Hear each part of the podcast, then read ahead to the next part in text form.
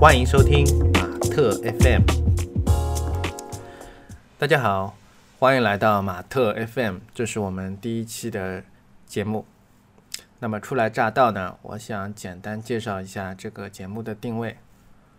我这边呢算是一个独立软件开发者，我有自己的团队。那么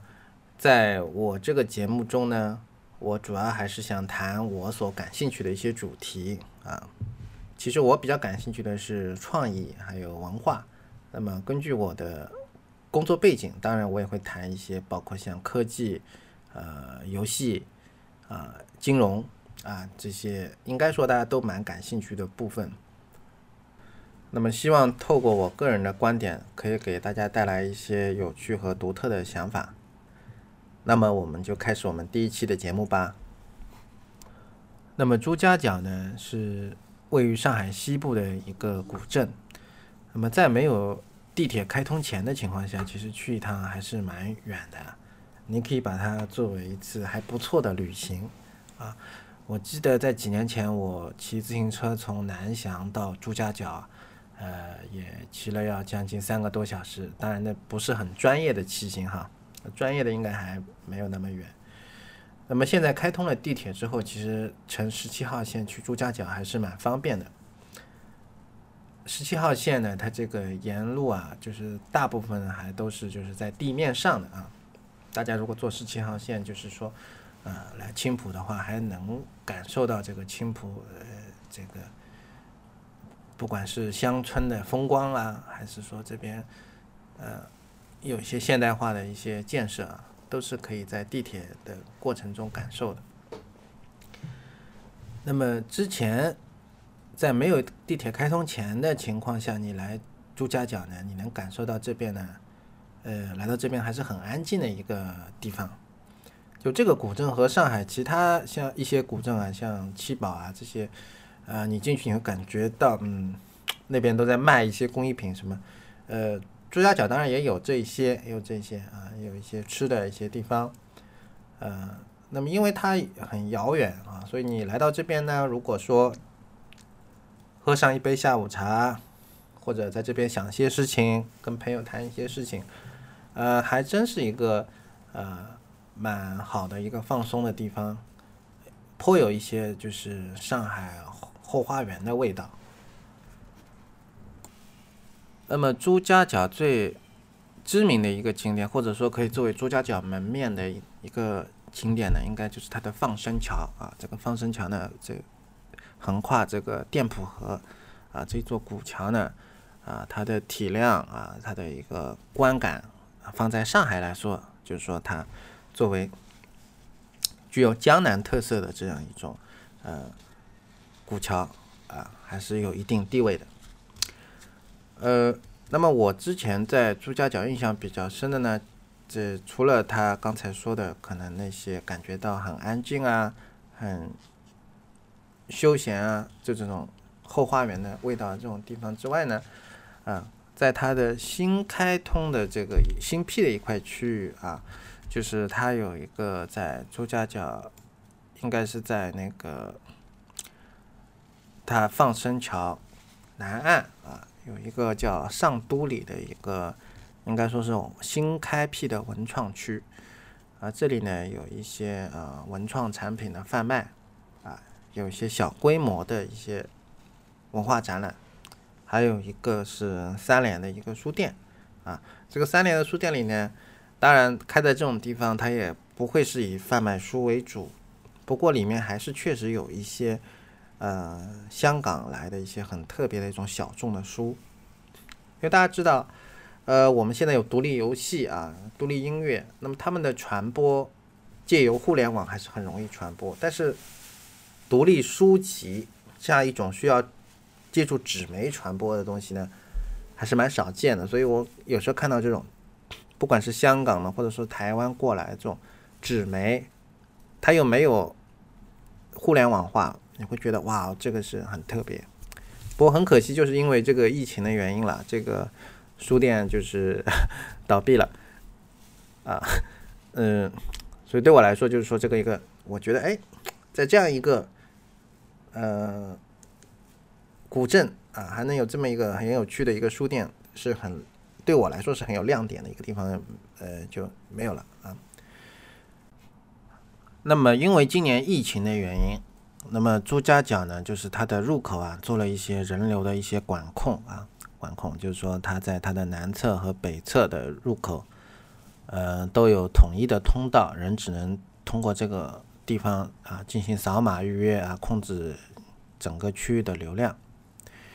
呃，其实这个疫情一开始来说，我想对于这样的旅游景点，应该说都是很大的问题。但是因为国内疫情控制比较得当了，那么大家又出不了国，又呃其实跨省啊都很麻烦的情况下呢，其实反而是给这些呃我们在地的这些景点带来了新的机会，带来新的机会。所以我在这个过程中，我也感受到有时候因为我住在青浦啊，有时候时不时去一下，我感到有一些呃微妙的一些变化。我们去一个景点呢，其实。非常烦，就是人很多，是吧？就是人多的景点，呃，至少我是不高兴去的，因为那个，呃，到底是看人还是去，啊，我可能是去惬意的放松或等等之类吧，就是我没有办法达到那个目的啊，达到那个目的。那么我最近去朱家角，就感觉这边的人呢，哎，都还可以啊，人流量都还可以，至少如果我是景区管理的话，我觉得说，嗯，还还不错。还不错。那么他们通过扫码的形式呢，你要关注到他们这个一个旅游的一个公众号。这个公众号呢叫角里啊，角里，它突出这个叫角里，就这个地方我告我跟你一个引导，就是说我是朱家角是个大概念。你现在看到的放生桥以及周边这些的，这个地方就角里，就是它是角的当中的这个部分，它要给你加强，它不会告诉你这个你是一个朱家角啊，在这加强这么一个概念。也就是说，通过这样一种。借由这样一种集中化的这个入口的方式呢，啊，它转到线上进行一种就是说，呃，品牌的一种提升和再认知，我觉得呢，哎，这是一个蛮好的一个机会，啊，也做的还不错。那么除了线上啊，经由就是这种集中化入口进行这个公众号。品牌塑造的这么一个部分之外呢，呃，古镇整体的变化呢，嗯，没有那么大，因为毕竟说，呃，这些格局啊，这些商铺该做该卖一些小吃也好，一些小商品也好，这些变化不大。比较大的一个亮点，就最近比较大的一个亮点，就是一个叫朱氏大集的地方啊，它的一个呃出现，哎，这个地方呢是蛮眼前一亮的。这个朱氏大集呢，它就借由这个朱家角的朱啊和小猪的猪的这个谐音啊，它呃首先是由这个小猪的形象出现啊，一个可爱的小猪啊，当然不是一只小猪，它可能有好多的小猪啊，就是出现在其中啊，就是非常的就是可爱的一些形象啊，软萌的这些让人很很很有亲和力的这种。